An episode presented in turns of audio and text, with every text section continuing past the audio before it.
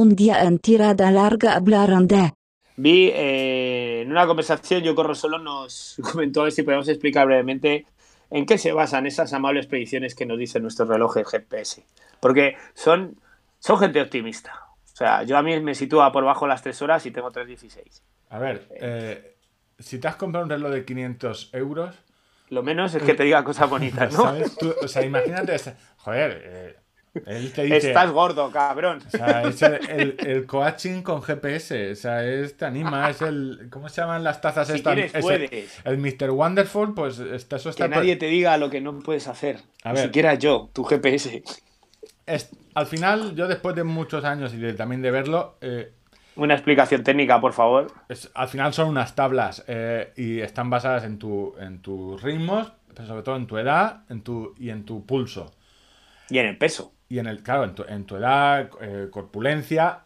Y suelen, eh, yo normalmente es- las de Garmin suelen acertar bastante o se suelen aproximar mucho hasta los 10 kilómetros. En media maratón empieza a irse un poco y en, yo he llegado a la conclusión que al final se basan en tablas. O sea, eh, eso lo calcula, simplemente meten los datos y, y- y calculan lo que tú podrías dar. Es decir, si tú ahora dejas el O sea, trabajo... pero eh, eh, no. tienen que cerrar bien el centro de Viena, ponerte las Alpha Fly. Alpha Fly y darte un y año. ponerte la tropa a tirar de ti. y- Pero tú cardio- y el coche y el camión y su. cardiovascularmente eh, puedes, o sea, porque, por los ritmos que llevas en las diferentes series, tu umbral de lactato, cardiovascularmente puedes alcanzar ese límite. Es decir, tú, a ti que, por ejemplo, tu. ¿qué te da de, de maratón? De maratón, me, ahora me, me está dando 3.02, pero ahora me ha bajado el VO2 máximo dos puntos. Tenía de 57, O sea, en, en este mes me ha bajado a 54, 53, O o sea, sea, 50. y podrías bajar de, podrías bajar de tres horas. Es decir, Sí, sí, cuando estoy en forma me ponía que bajaba de 3 horas.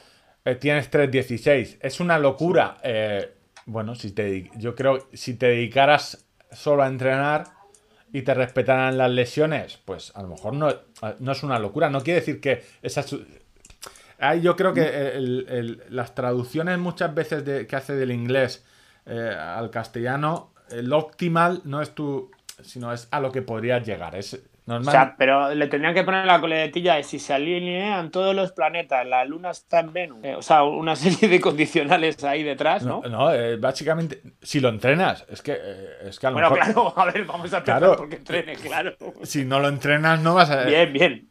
Es que Hostia, ahí, deporte con responsabilidad, ¿eh? Siempre, por favor, emplazamos desde aquí. Es que no tenemos ni idea, hablamos sin saber. Es que el gran cambio yo creo que es, eh, no es lo, o sea, hay una, tú que has corrido más maratones que yo, casi todas más, eh, Sí, alguno, alguno, sí. no es lo mismo entrenar para un 10 que para una maratón, o sea, No, no. eh, so- no es lo mismo entrenar para correr eh, 40 minutos que para correr 3 horas.